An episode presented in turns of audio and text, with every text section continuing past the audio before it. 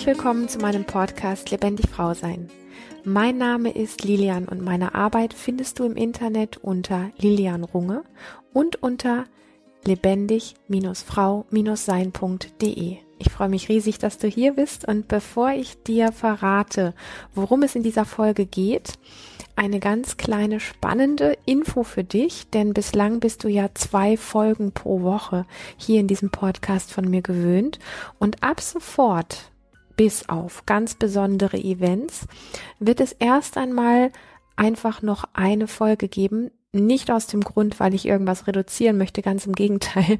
Ich möchte ganz viele neue Projekte endlich, endlich an den Start bringen und zwar für dich und ich möchte da ganz viel tolle und spannende Dinge planen und bin da auch schon dabei. Und dafür brauche ich einfach diese Zeit. Deswegen wird es ab sofort erst einmal nur eine Folge geben und du darfst super gespannt sein. Denn genaues erfährst du natürlich hier im Podcast, also zu allem, was ich für dich kreiere. Und auch wenn du in meinen Insight Letter auf lebendig-frau-sein.de eingetragen bist, erfährst du natürlich auch alles, was für dich an dieser Stelle wichtig ist. So viel dazu. Und jetzt zur heutigen Folge. Die trägt ja diesen Namen, dass es da um das Thema Epilepsie geht und ich möchte dich bitten, ähm, dich davon nicht abschrecken zu lassen. Ich weiß, dass es bis heute, obwohl wir ja alle irgendwie ach so aufgeklärt sind, ähm, mit all diesen Themen, die sich um das ähm, Ding, Krankheit, Diagnose, bestimmte Begriffe und so weiter drehen, ähm, relativ unbewusst wie abschrecken lassen. Und ich merke, dass ich ähm, das schade finde. Mir ist bewusst, wie sehr Worte, ein einzelnes Wort eine Wirkung haben kann, wo man dann sagt, naja, hm, geht mich nichts an, ist nicht mein Ding, ist nicht mein Thema, kommt in meinem Leben nicht vor und das war's dann. Und genau aus diesem Grund, diesen kleinen Vorspann an dieser Stelle, ich ähm, spreche in dieser Folge sehr viel über Ausnahmesituationen im Leben und um den Umgang mit dem, was wir so, ich sag mal, vielleicht krank nennen oder was uns ähm, als Ausnahmesituation tatsächlich auch Angst macht, die Bereiche, vor denen wir alle so ein bisschen wie gerne wegschauen wollen und wie man damit umgehen kann oder wie es einem leichter macht, doch hinzuschauen. Ich bin mir sehr sicher, dass in dieser Folge extrem viel für dich drin steckt, ein bisschen selber an dich heranzurücken und wirklich nochmal so ein Gespür dafür zu bekommen, wie sehr alleine Worte und Begriffe schon dafür sorgen können, dass wir wie in so ein Muster reinfallen, was uns dann gar nicht weitergehen lässt. Und das ist oft eine Falle, weil wir die Tiefe hinter einigen Themen überhaupt nicht begreifen können, weil wir sie nicht spüren werden, wenn wir allein durch einen Begriff, den wir hören, schon so ein bisschen wie ähm, abwinken oder die Ohren innerlich zumachen. In diesem Sinne möchte ich dich ganz herzlich zu diesem tollen, tollen, tollen, so wertvollen Kongressinterview wirklich einladen und hinzulauschen, immer mit dieser Offenheit. Es geht nicht alleine um dieses eine Thema, sondern es geht wirklich um einen sehr großen Blickwinkel für das Thema nicht normal zu sein, ähm, Krankheit, Ausnahmesituationen im Alltag, viele Themen, vor denen wir alle sehr viel Angst haben, einfach mit, ja, einer anderen Haltung dem entgegenzugehen und da drauf zu schauen oder vielleicht auch einfach so ein bisschen sich innere Türen zu öffnen für so etwas, weil Treffen kann uns in jedem Augenblick des Lebens eigentlich alles und vor allen Dingen auch die Dinge, die unangenehm sind, die peinlich sind, die wir glauben, die wir nicht erleben und sehen wollen, wo wir glauben, dass uns das hoffentlich erspart bleibt. Und bevor ich jetzt da noch tiefer einsteige und hier alleine darüber schon eine Podcast-Folge mache, möchte ich dir wirklich ganz viel, ja, offene Ohren, ein offenes Herz wünschen für dieses Interview. In diesem Sinne, schön, dass du hier bist. Herzlich willkommen beim Epilepsie Online-Konferenz. Heute freue ich mich besonders, Lilian Runge hier zu Gast zu haben. Äh, sie ist äh, Coach, Unternehmerin, Seminarleiterin, Heilpraktikerin. Lilian, du hast so viel gemacht. Erstmal herzlich willkommen, dass du so schnell zugesagt hast. Das war ja dann doch auch von mir ganz spontan, weil ich dich in einem anderen Kongress gesehen habe und dich dann gleich angeschrieben habe. Freue mich jetzt hier. Und äh, magst du einfach so ein bisschen von dir erzählen, wie du dahin gekommen bist, wo du jetzt bist und äh, was du so machst, damit die Zuschauer einfach ein bisschen von dir erfahren? Sehr gerne. Erstmal ein ganz liebes Danke an dich, Heike, für die Einladung, über die ich mich sehr freue. Und auch von meiner Seite ein ganz liebevolles Willkommen an, ja, an dich als Zuschauer. Und ähm, ich erzähle gerne ein bisschen von mir. Mm, mein Leben hat ähm, gestartet mit ähm, einer, einer tiefen Grundunsicherheit, die mehr ist oder mehr gewesen ist als das, was die meisten so als, ich sag mal, als normale Unsicherheit im Leben erleben. Also für mich ist es einfach extrem einschränkend gewesen, insbesondere im Kontakt mit Menschen, mich irgendwie frei zu bewegen, ähm, zu sprechen, mich zu zeigen, irgendwie da zu sein, weil mein Körper mich einfach sehr eingeschränkt hat. Das heißt, ich bin dann sowas wie wirklich körperlich erstarrt. Mhm. Ähm, meine Stimme hat versagt. Ähm, ich habe ähm, verschiedene Krankheiten, Haut, Hautausschläge, Allergien und sonstige Sachen gekriegt, wenn ich damit konfrontiert war, mich irgendwie zeigen zu müssen. Und das ist in meiner Kindheit für mich sehr einschneidend gewesen, weil ich mich immer so ein bisschen wie komplett anders als alle anderen erlebt hat. Man hat ja immer so ein Bild davon und es passt auch sehr gut in dieses Thema grundsätzlich rein, über das wir heute sprechen. Man hat immer so das Bild, bei allen anderen ist alles richtig oder bei den meisten, da läuft alles gut, da ist das Leben normal und ich habe etwas, was mich wie rausnimmt. Also ich habe wie sowas wie, bei mir funktioniert was nicht, bei mir ist irgendwie ein Fehler. Und das war so als, als Kind für mich einfach, dass ich so auf mich geblickt habe und mich eben als anders betrachtet habe als alle anderen. Und ich habe über diesen Weg angefangen. Die erste innere Reaktion war, und das kennt man, glaube ich, auch von anderen Körperereignissen, dass man anfängt, sich für falsch zu halten, sich selber vielleicht anfängt zu hassen, so wie ich das damals gemacht habe. Und immer auf sich selber draufschaut, wie wenn man wie so ein Fehler im Leben rumläuft. Also man selber ist wie ein Fehler.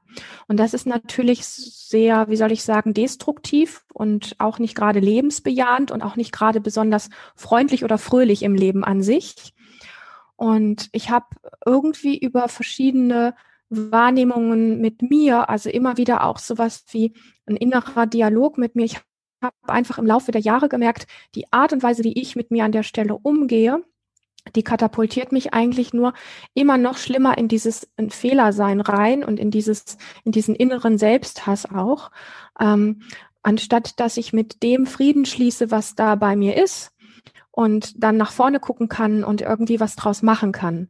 Und dann hat es einfach verschiedene ähm, Punkte in meinem Leben gegeben, wo ich Entscheidungen getroffen habe, das, was bei mir da ist, als eine als eine wirkliche Herausforderung an das Leben zu sehen, ähm, da was draus zu machen und quasi eher eine Challenge drin zu sehen. Und ich fand das nicht besonders witzig, mhm. Mm, eine Challenge drin zu sehen, genau an diesem Punkt zu wachsen, anstatt ähm, zu sagen, ja, ich habe so ein so ein Stigma oder irgendwie sowas, was, was mich einfach immer als Opfer hält und äh, mit mir stimmt was nicht, dass ich da so drin stecken bleibe. Und ich habe dann, ich sag mal, da sind einige Zwischenstufen noch gewesen. Ähm, ich bin auch mit einer Hauterkrankung geboren worden, die noch dazu beigetragen hat, nicht wirklich mich zeigen zu wollen. Ich habe dann mit, ähm, da war ich ungefähr so 18, nee, 19, 20, ähm, habe ich über acht Jahre noch ähm, schwere Essstörungen gehabt und so weiter. Also mein Leben ist wirklich nicht hat nicht einfach leicht gestartet so. Und äh, mich haben all diese Dinge tatsächlich immer wieder vor den Punkt gebracht und immer wieder die Frage, und die finde ich sehr lebensbejahend, was kann ich aus genau dem machen, was ich da habe? Wie kann ich am kraftvollsten damit umgehen und mich selber auch ähm, mitnehmen, anstatt mich selber rauszunehmen, so nach dem Motto mit, ich bin krank, mit mir stimmt was nicht und so weiter.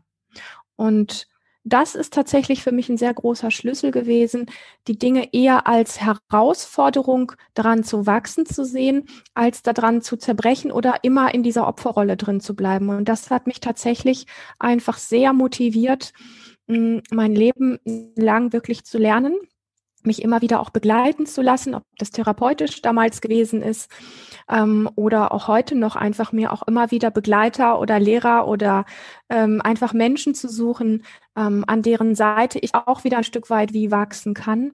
Und zwar immer mit dem Blick ins Leben gerichtet, wie kann ich mit den mit den Dingen, die uns das Leben einfach liefert, wo wir, wo wir einfach so, ich sag mal, erstmal gesellschaftlich drüber denken, das dürfte so nicht sein. Wie kann ich aus den Dingen wirklich was Großes machen und an denen wachsen? Und ich glaube, ohne arrogant klingen zu wollen, dass mir das recht gut gelungen ist, weil ansonsten würde ich jetzt heute zum Beispiel hier in diesem Kongress nicht sitzen und so frei über mich sprechen können. Das ging früher wirklich nicht. Und mittlerweile auch vor vielen Menschen, wenn ich Seminare gebe, ähm, vorne stehen zu können und mich da frei bewegen zu können und den Menschen wirklich mit voller Leidenschaft die Dinge vermitteln zu können, die ich weitergebe. Und ein bisschen ähm, Gänsehaut. Hm? Kriege ich ein bisschen Gänsehaut.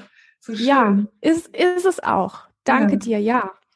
Mhm. Ist es tatsächlich auch. Es ist so ein bisschen wie ein Wunder und es hat aber wirklich diesen Geschmack von, ähm, wie kann ich aus dem, was wir als Diagnose erkennen, ob das eine Hauterkrankung ist, ob das extreme Unsicherheit, Hautausschläge sind, ob das eine Essstörung ist, was auch immer und vielleicht auch diesen Bereich Epilepsie, wie können wir mm, uns so ein bisschen loslösen von diesen Begrifflichkeiten, von diesen Diagnosen, die so wie so ein Stempel auf der Stirn stehen und die uns auch immer wieder in so eine Art ähm, Opfer reinschicken, so nach dem Motto, ich kann ja nicht anders oder ich gehöre zu der Gruppe, die das haben und bei denen läuft was verkehrt. Weil ich persönlich glaube, ich arbeite jetzt wirklich seit über 18 Jahren mit Menschen und ich ich erlebe einfach in meiner Praxis, in meinem Coaching, in meinen Seminaren, dass es kaum einen Menschen gibt, der nicht in irgendeiner Form irgendwie eine Art von Einschränkung hat, die teilweise sehr dramatisch sind. Die äußern sich sehr verschieden. Es gibt Menschen, die haben Angst- und Panikstörungen.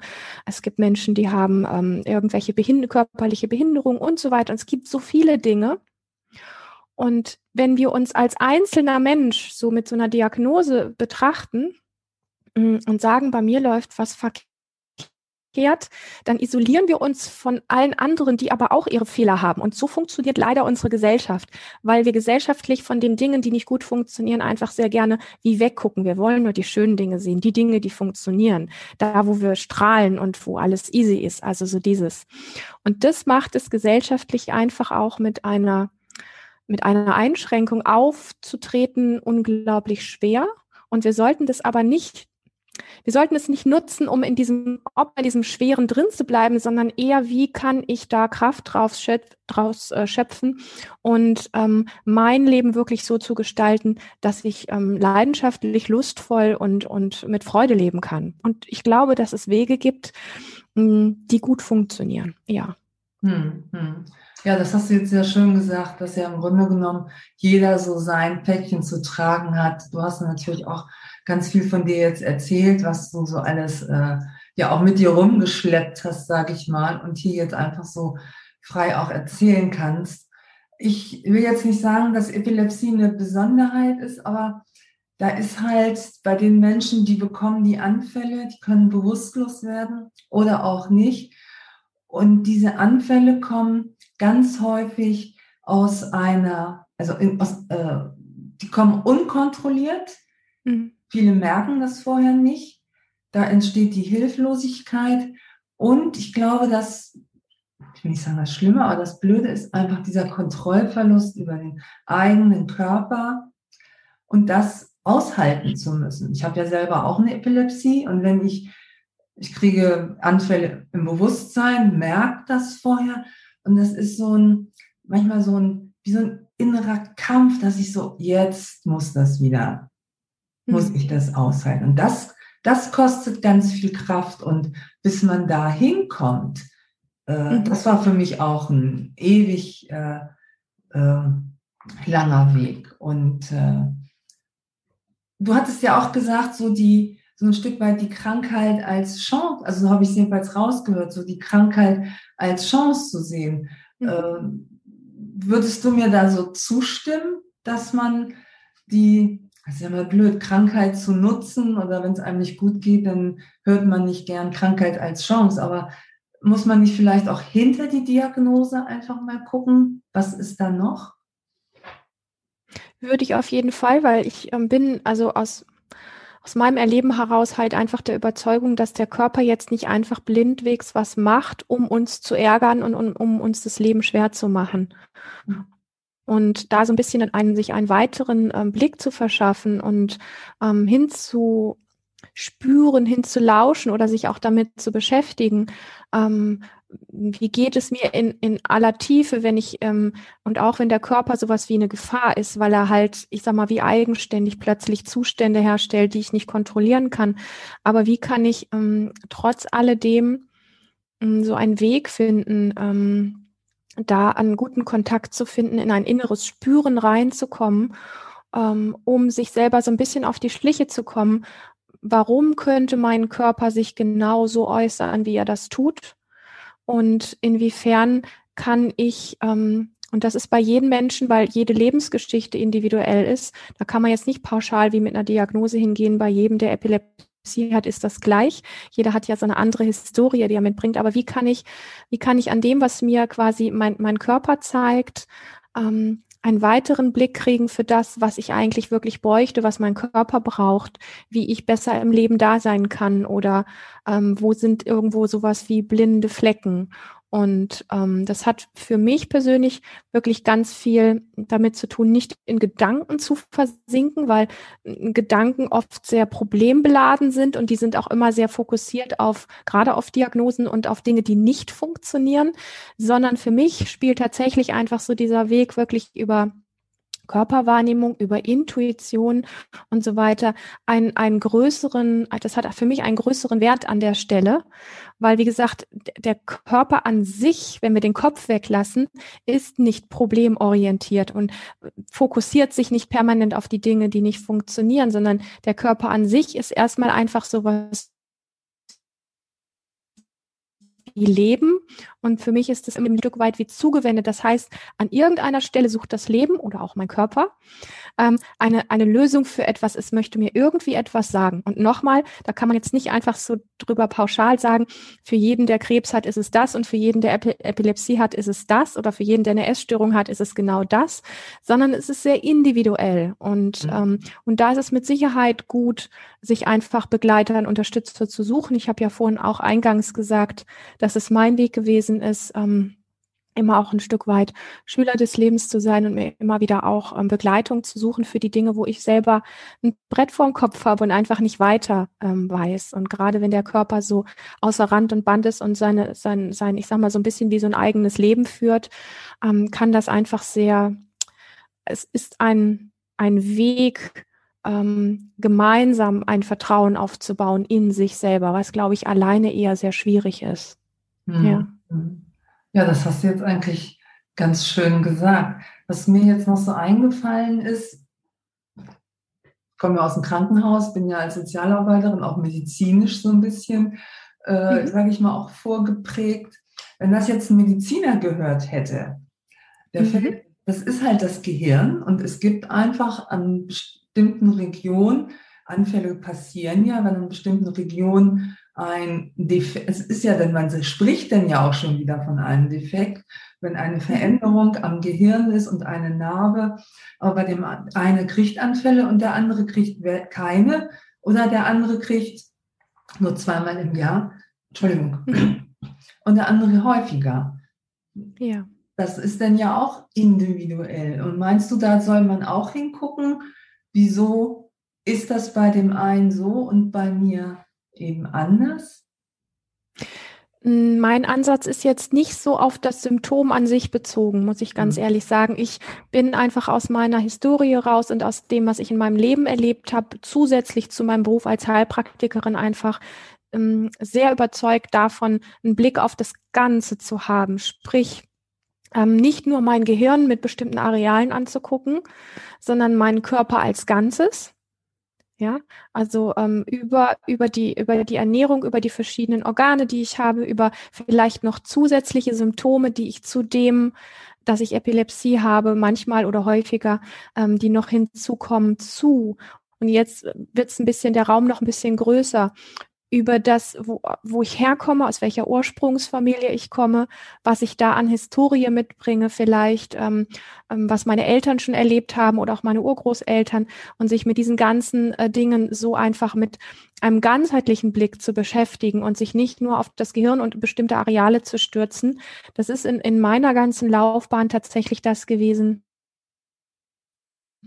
Und natürlich auch einfach so dieses, dieses ganz Innere, was bringe ich als Wunsch ein Stück weit auch mit hier auf die Welt bringen zu wollen? Was ist das Höhere, hm, was ich, was ich glaube, was, ähm, was das Leben ist oder was ich bin und was ich vielleicht auch hier einfach zu geben habe, weil ich bin überzeugt, dass jeder Mensch einfach was, was ganz Besonderes hier mit auf die Welt bringt. Und ähm, wenn man sich, ähm, ja, wenn man sich an diesen, wie soll ich das sagen, es gibt sowas wie, wie ähm, eine innere Sehnsucht, nennen wir es mal so.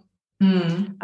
Was wir vielleicht leben möchten, ausdrücken möchten, wie wir, wie wir von uns träumen, wie wir uns wirklich erleben wollen mit allem drum und dran. Und wenn wir dieses ganze Spektrum betrachten, dann stellt sich einfach ein ganz anderes Bild dar, wie als wenn wir nur aufs Gehirn und bestimmte Areale gucken und da quasi hinstarren, wo der Körper angeblich Symptome produziert. Weil ich glaube, dass das große Ganze, also in meiner Welt, das große Ganze viel mehr Einfluss hat in Bezug auf die Problematik und gleichzeitig auch auf die Heilung.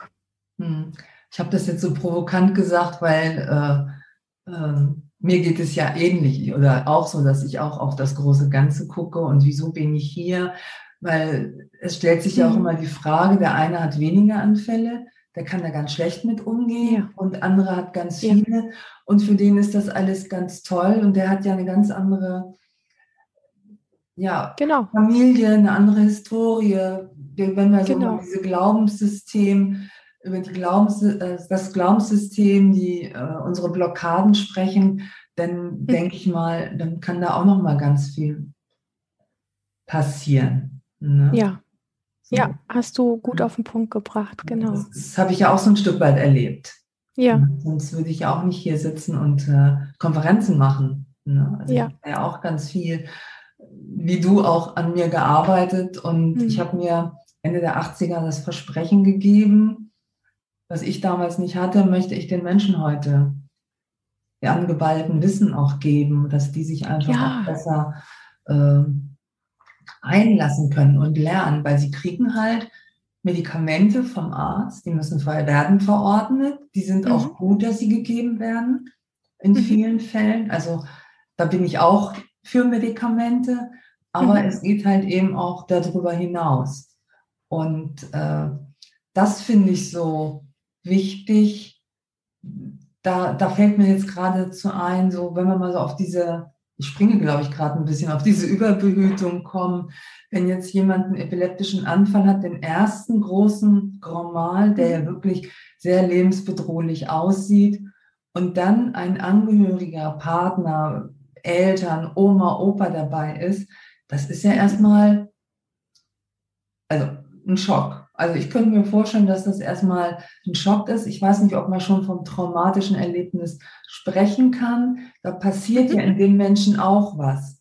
Und mhm. ich kenne das so von meinen Eltern. Ich habe immer das Gefühl gehabt, meine Mutter saß mir immer auf der Schulter. Die war ja. immer irgendwie da. Ja. So, die, die, die hatten die hat immer, die hat es nicht immer gesagt, aber ich habe einfach gespürt, dass sie immer dachte, hoffentlich passiert da nichts, hoffentlich passiert da nichts. Und diese Unsicherheit hat ja. sich, hat sich übertragen. Natürlich, ja klar. Und da diese Blockaden, meine Mutter musste ich sozusagen erstmal von der Schulter kriegen. Ja. Ne? Ja. Ja, was, was ganz Wertvolles und Wichtiges, weil ich sag mal, in, in so eine Symptomatik, ähm, sobald ähm, es irgendwie um Partner, Partnerinnen oder Eltern und so weiter geht, also um sehr nahestehende Menschen, ist natürlich diese Symptomatik nicht mehr nur bezogen auf die Person, die es direkt betrifft, sondern immer, immer, immer auch auf das Umfeld. Und ähm, somit hat um, so ein Symptom nicht nur für den Symptomträger, sondern letztlich auch für das nahe Umfeld immer eine gewisse Aufgabe, was ich auch unglaublich wichtig und wesentlich finde dass ähm, Menschen, die quasi als, als Begleitperson, als Partner, als Eltern irgendwo mit betroffen sind, ähm, äh, gar nicht so weit raus sind aus dem Feld an sich, sondern auch eine, eine Challenge haben, auch etwas zu lernen haben. Und dass es für sie sowas wie ein Schock ist, ähm, oder beziehungsweise ich möchte lieber sagen, sein kann, weil jeder Mensch mit, ähm, mit körperlich außergewöhnlichen Zuständen sehr unterschiedlich umgeht. Also ich kann, ich kann das selber von mir so ein bisschen sagen. Ich habe ähm, wenn ich äh, Dinge sehe, dass jemand einen epileptischen Anfall hat oder in eine Panikstörung reinrast oder sowas, ich habe da was sehr Unerschrockenes in mir und ich bin da sehr, wie soll ich sagen, ich kann das innerlich gut, gut handeln und kann auch gut für jemanden so an der Stelle da sein. Das ist einfach irgendwie wie so ein, keine Ahnung, ich habe da so, ein, so eine Art Urvertrauen, dass die Dinge richtig laufen können und das ist so zweifelsfrei da. Und dann gibt es Menschen, die das nicht so haben und für die ist das natürlich viel einschneidender. Meine, dass ich mich auch erschrecke, ist ein Ding, ne? Das ist also menschlich. Wenn man sowas sieht, dann, dann macht das was mit einem. Das ist äh, völlig, völlig normal. Und aber wenn ähm, Menschen in Bezug auf das, wie der Körper funktioniert und wie Gesundheit ist oder wie auch Krankheit funktioniert, mh, hm, eher in so einer Form sind von ähm, hm, wie soll ich das sagen? Hm, Unsicherheit, ähm, ohne, ohne dieses ähm, tiefe innere Bewusstsein, ich kann was für mich und für meine Gesundheit tun. Also dass ich so das Gefühl habe, ich habe keinen Zugriff, sondern es ist eher, es gibt eher vielleicht nur den Arzt, der was machen kann und ich selber kann gar nichts machen. Also so diesen, dieses tiefe Vertrauen. Wenn das nicht da ist, dann ist natürlich, wenn man das dann sieht, und man ist in dem Zustand, ich weiß, ich kann das gar nicht halten, ich kann damit gar nichts machen, dann ist das für diese Person viel einschneidender und geht natürlich wirklich an die Substanz und hinterlässt auch einfach Spuren.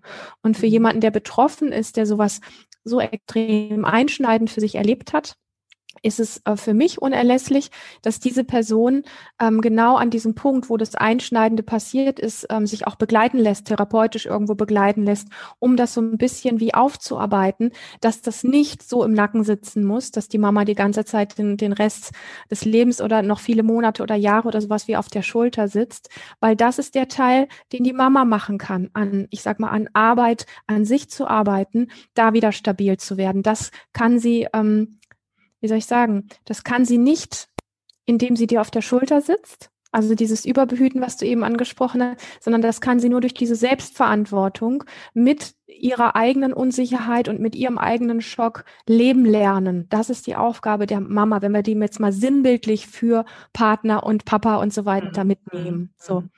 Und somit ist einfach, ähm, ja, jeder Mensch, der äh, entweder selber betroffen ist oder im nahen Umfeld eines solchen Menschen lebt, einfach eingeladen, sich mehr mit sich und dem Leben auseinanderzusetzen. Also das wäre so das, der Strich, den ich äh, drunter setzen würde. Ja. Hm, hm, hm.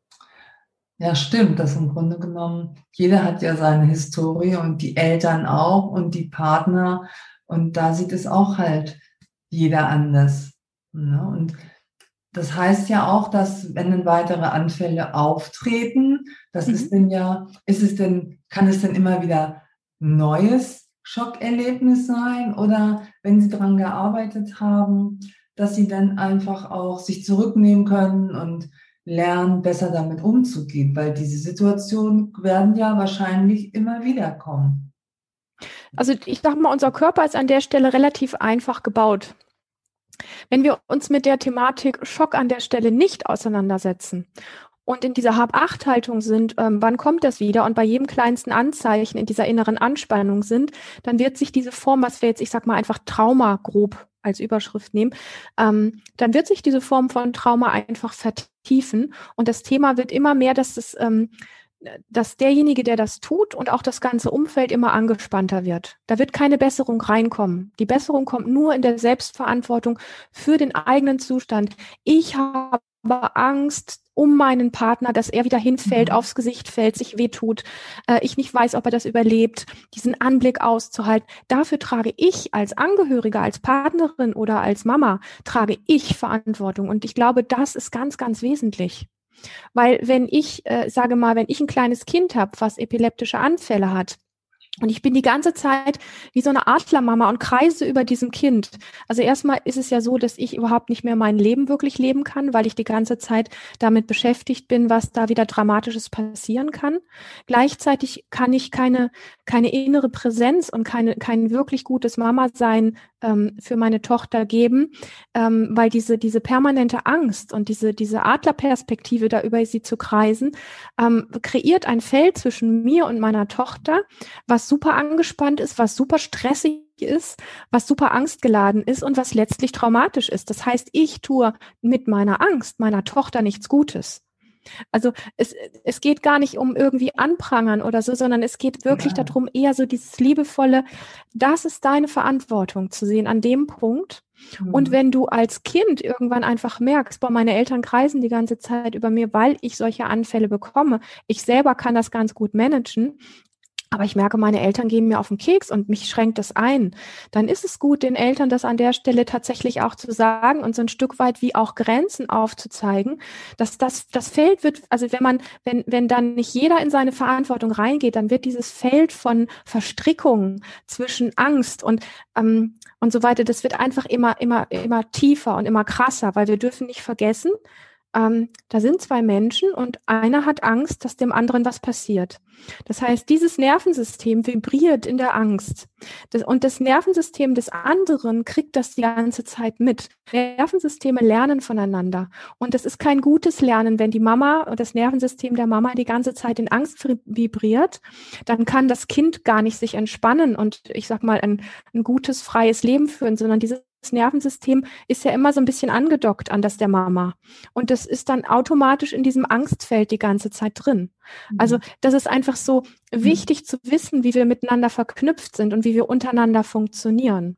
Das, äh, denke ich, ist ähm, sehr, mhm. sehr wertvoll. Und dann fällt auch dieser Blick auf den, der mit Epilepsie betroffen ist, wo man so aus sich selber rausfällt mit so einem Angstblick auf den anderen, der, den darf man einfach so ein bisschen zu sich wieder zurückholen und zu sagen, okay, ähm, es ist nicht leicht, es ist wirklich eine Herausforderung. Mein Kind hat diese Symptomatik und die ist sehr erschreckend. Aber wie kann ich mit meiner Angst und mit meinem Schrecken, wie kann ich da lernen, wirklich gut mit umzugehen? Und mhm. mit meinen, für meine Empfindungen, für meine Angst habe ich Verantwortung. So. Mhm. mhm. Ja, ja, das stimmt.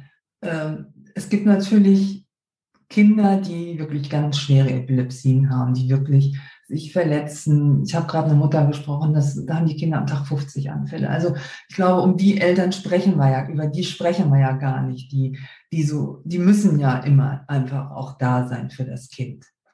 Ja, und auch die können aber was für sich tun, dass sie, dass sie, dass sie sich in sich wieder so ein bisschen wie stabiler fühlen und nicht die ganze Zeit nur noch in Angst sein müssen. Ich bin wirklich sicher, dass das geht. Mhm. Und ja, das ist eine, eine krasse Herausforderung, die man wirklich nicht haben möchte. Mhm. Da fällt mir nämlich gerade ein Beispiel zu ein. Ich habe nach der Konfer letzten Konferenz mit einer Mutter gesprochen und die sagte, ja, es ist irgendwie komisch. Wenn das Kind mit meinem Mann zusammen ist, ist es entspannter, aber sobald sie mit mir zusammen ist, hat sie einfach definitiv mehr Anfälle. Das heißt ja im Grund, um, Umkehrschluss, ich stelle diese These jetzt einfach mal auf, dass du, wie mhm. du sagst, die Nervensysteme docken an, dass wir, es kommen mehr Stresssituationen, das heißt, das Gehirn ist ja eh eine Schwachstelle dann, sag, sag mhm. ich mal, dass dadurch mhm. einfach, durch, dass es Stresssituationen sind, und mehr Anfälle ausgelöst werden können. Es ist durchaus möglich und sehr naheliegend, ja. Ich will jetzt keine und sehr Mutter schön sinnbildlich. Sagt, äh, ich will meinem Kind ja nichts mhm. Böses, ne? Dass es jetzt mehr Anfälle kriegt. Nein, natürlich nicht. Aber die, also es ist immer, für mich ist es eine Frage der Verantwortung. Wenn ich bemerke, dass mein Kind in meiner Gegenwart mehr Anfälle hat, definitiv als beim Papa zum Beispiel oder bei den Großeltern oder wo auch immer, dann ist nicht, dann, dann ist nicht zu sagen, oh, wo mache ich was verkehrt und ich bin, ich bin falsch, sondern eher, mh, hm, wie kann ich, wie kann ich dafür sorgen, dass ich in mir stabiler werde und irgendwie eine andere Ausstrahlung habe auf der mhm. Ebene für mein, für mich selber, aber auch für mein Kind.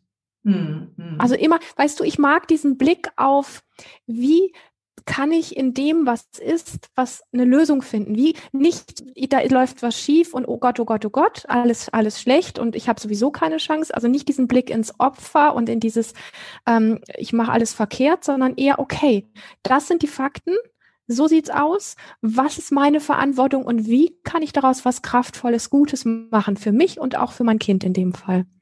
Genau, ja, ja. Das ist, glaube ich, ganz wichtig. Da fällt mir gerade ein Erlebnis von mir ein, aus meiner Kindheit. Meine Eltern, ich mache es eigentlich doch, ich erzähle das jetzt einfach, die äh, haben mich mal, in den 70ern war das, da gab es kein Internet, also haben wir Briefe geschrieben, es gab kaum Telefon. Meine Eltern haben mich mal verschickt. Ich, das Kind muss man nach Pelzerhaken in die Kur. So mir ging es da gut. Meine Mutter hat da wohl jeden Abend angerufen. Ich wusste das nicht. Das hat sie mir, mal, hm. als ich erwachsen war, irgendwann mal erzählt. Und da ging es mir richtig gut. Ich kam nach Hause. Mhm. Wir sind da mit einem großen Bus hingefahren und Hannover Hauptbahnhof, ich habe zu der Zeit in Wunsdorf bei Hannover gewohnt, habe ich von Weitem meine Eltern nur schon gesehen. Da ging es mir schlecht. Da habe ich schon einen Anfall gekriegt.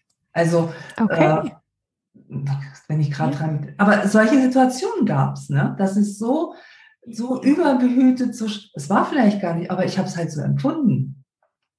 Ne? Ja, und ich glaube, dass durchaus an deiner Empfindung was dran ist. Du hast da mit Sicherheit eine sehr feine, eine sehr feine Wahrnehmung, weil wenn du solche Dinge, und es geht wirklich, ich möchte das ganz liebevoll sagen, es geht überhaupt nicht um Schuld, wer was verkehrt ja. macht, sondern es geht eher um das Aufdecken, was funktioniert und was funktioniert nicht und wo könnten Lösungen drin sein und ähm, was ist besser irgendwie vielleicht langfristig zu unterlassen oder daran zu arbeiten und dran zu wachsen. So. Ja, ja, es fällt mir jetzt gerade wieder ein, wenn man so ja. darüber spricht. Und was mir noch dazu einfällt, ist eine Mutter, die hat eine junge Tochter, die ist so Mitte 20 und lebt noch zu Hause. Und dieses Kind, dieses Mädchen, diese junge Frau wollte immer ausziehen. Ne? Die Eltern haben mhm. dann eine Eigentumswohnung gekauft für das Kind in der Nachbarschaft. Dieses Kind hat natürlich, die junge Frau, da drin gewohnt, aber die war nicht glücklich. Die wollte ein mhm. freieres Leben führen und nicht mhm. ein Leben in der gekauften Eigentumswohnung für das Kind. Das hieß ja. dann, ja, keine Wertschätzung und, und, und, aber das ist es ja gar mhm. nicht gewesen. Das ist ja genau das, was du auch sagst. Mhm. Verantwortung übernehmen und in der Freiheit leben. Die durfte dann auch nicht einen Beruf lernen, die musste dann irgendwie in die Werkstatt für Behinderte. Also das war schon schwierig. Also äh, mhm. Das ist nicht die Regel, aber es, äh, mir, mir fällt jetzt so das Wort ein, man, man nicht behindert, aber man, man, die Kinder werden einfach eingeschränkt und tragen dann jahrelang das, äh, diese Verantwortung mit sich rum, obwohl sie sie gar nicht ja. haben müssten. Ne? Ja, ja, ja. Aus meiner Sicht ist das einfach der Punkt, dass die Eltern mit ihren Empfindungen von Sorge und Angst nicht gut umgehen können. Und das überträgt sich auf das Kind und sie verkaufen es aus, ich sag mal, mit einem guten Gewissen, das ist gar nicht böse gemeint. Sie verkaufen es sich als wirklich als gute Lösung und dass es das Richtige ist. Aber sie tun es, und das ist ganz deutlich, sie tun es für sich und nicht fürs Kind. Und das ist der Unterschied. Man verkauft sich das, dass man es für den anderen tut, weil man seine eigenen Gefühle nicht aushält man, man guckt im Außen und nicht im Innen. Ne? Das ist ja auch immer ja. äh, Mindset-Thema. Ne? Das ist ja, hängt ja, alles damit zusammen. Ne? Wie denke ja. ich über mich selber und äh, ja. wie entwickle ich auch Vertrauen in mich und denke nicht immer, ich bin äh, nichts wert, ich bin schlecht, ich bin nicht genug. Mhm. Ne? Das hängt dann ja auch damit zusammen. Und wir sprechen ja jetzt nicht nur über die Eltern, sondern wir sprechen ja auch für Oma, Opa und Tanten, Onkel und Partner. Mhm. Ne? Nicht, dass wir jetzt hier, dass die Eltern jetzt schimpfen. Äh, nein, nein, aber es, es macht, aber das Beispiel oder überhaupt diese ganze Thematik, die macht einfach deutlich, dass wir immer gerne gesellschaftlich auf den gucken, der das Symptom trägt.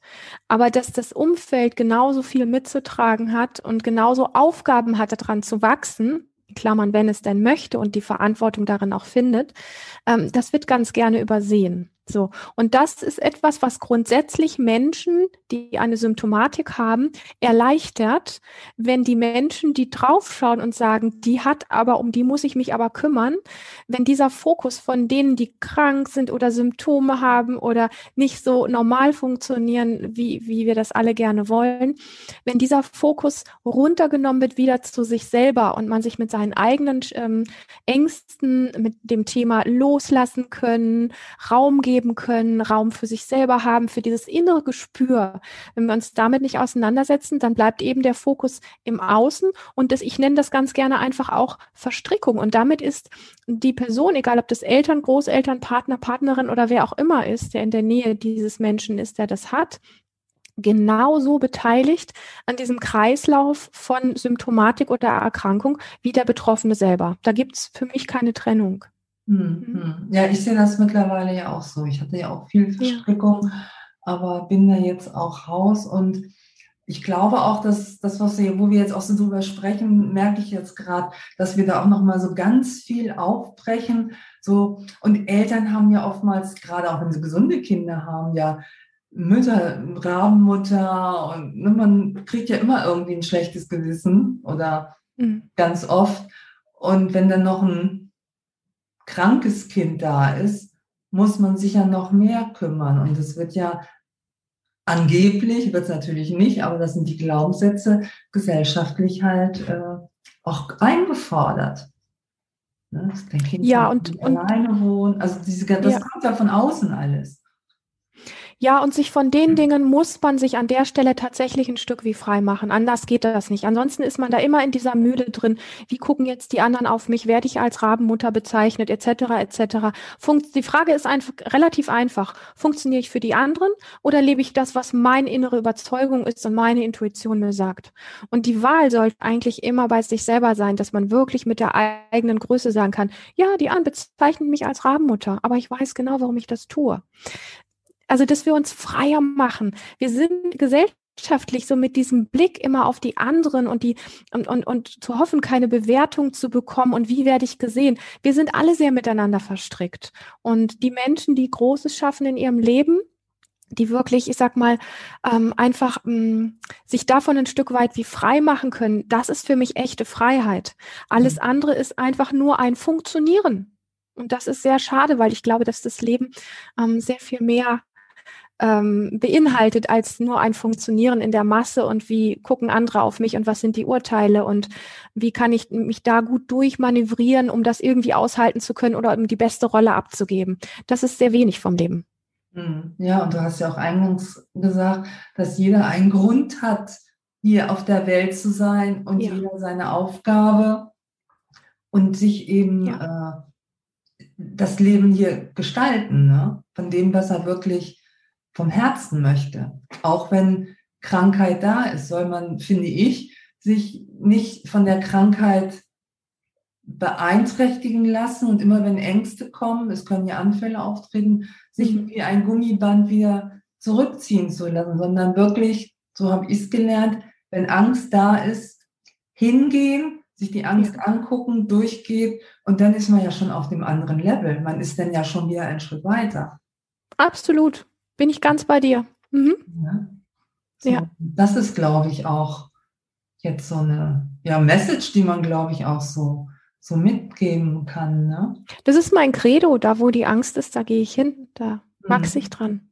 Mhm. Mhm. Und ich möchte immer möchte an der Stelle immer diesen, dieses, diesen einen Aspekt rausnehmen, der gerne benutzt wird, um sich der Angst nicht zu stellen, der immer wieder gerne gerade bei Symptomatiken, bei Körpersymptomatiken auftritt, ist, ja, du hast gut reden, weil du hast das ja nicht. Das ist, das ist so an der Stelle nicht wahr. Ich habe meine Tiefpunkte in meinem Leben gehabt, ich habe es angesprochen von Unsicherheit über Hautkrankheit, über Essstörung. Ich habe auch depressive Phasen gehabt. Man kann nicht einfach zu jemandem sagen, du hast das ja nicht. Ja, du ich habe ich habe jetzt zum Glück nicht noch zu allem, was ich eh schon getragen habe, Epilepsie. Das ist klar. Und nein, ich stecke nicht in einem Körper, der das schon mal erlebt hat. Das heißt, auf der Ebene kann ich das nicht nachvollziehen. Aber du hast selber das gesagt, irgendwo hat jeder ein Stück weit wie sein Päckchen zu tragen, auch wenn wir diese Päckchen alle in dieser Gesellschaft leider so unsichtbar machen, dass wir sie nicht sehen.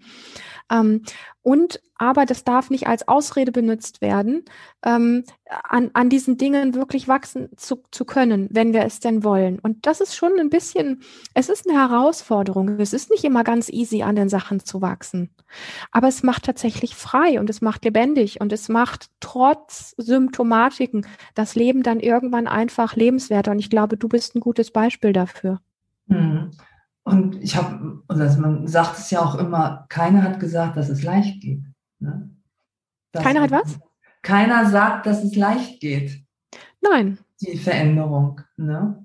Weil, weil du ja auch ihm sagtest, es gibt halt Leute, die sagen, ja, ja, du hast gut reden, ne? Das geht alles ganz leicht. Das sagt keiner, dass es einfach ist, mhm. sondern dass Nein. es Wachstum ist und ja. dass man hin, ich finde, man sollte hinter der Diagnose gucken, was, welche Möglichkeiten man hat, in der Freiheit zu wachsen. Ja. Ja. Ich mag deine Worte. Mhm. Dankeschön. Schön. ähm, ich habe jetzt gar nichts hinzuzufügen. Ich will nochmal auf deinen Satz zu, zu äh, darauf zurückkommen, was auf deiner Webseite steht. Deine Wahrheit ist deine Wahrnehmung oder umgekehrt? Deine Andersrum. Mhm. Andersrum. Deine ne? Wahrnehmung. Ja. Ähm, Magst du noch was dazu sagen?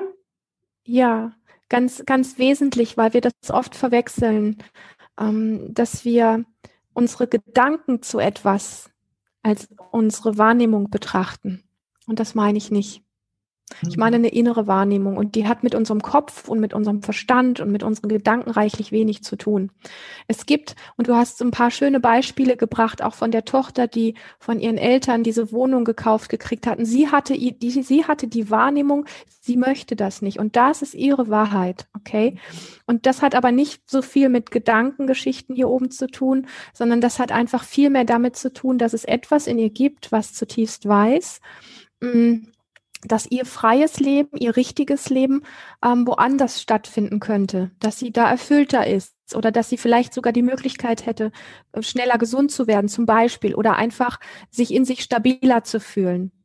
Und das ist so ein bisschen damit gemeint, ähm, deine Wahrnehmung ist deine Wahrheit. Das hat nichts mit Gedanken und ich denke mir was zurecht zu tun, sondern wirklich mit dem, ähm, was, was von innen herauskommt und da wieder Wege wirklich hinzufinden und ich glaube, dass das Leben an sich das auch so meint. Ja, ja, ja. Mhm. Habe ich eben schon wieder Gänsehaut gehabt. Ne? Das sind wirklich schöne Worte. Jetzt auch, finde ich, abschließende Worte gewesen äh, von dir. Und äh, ich bedanke mich jetzt einfach ganz recht herzlich äh, für das schöne Interview und dass ich dich zur passenden Zeit in dem Kongress gesehen habe und dich hier zu meinem Kongress eingeladen habe. Vielen Dank, liebe Lilia. Wie schön, ich danke dir, Heike. Hm, ja. Tschüss. Tschüss.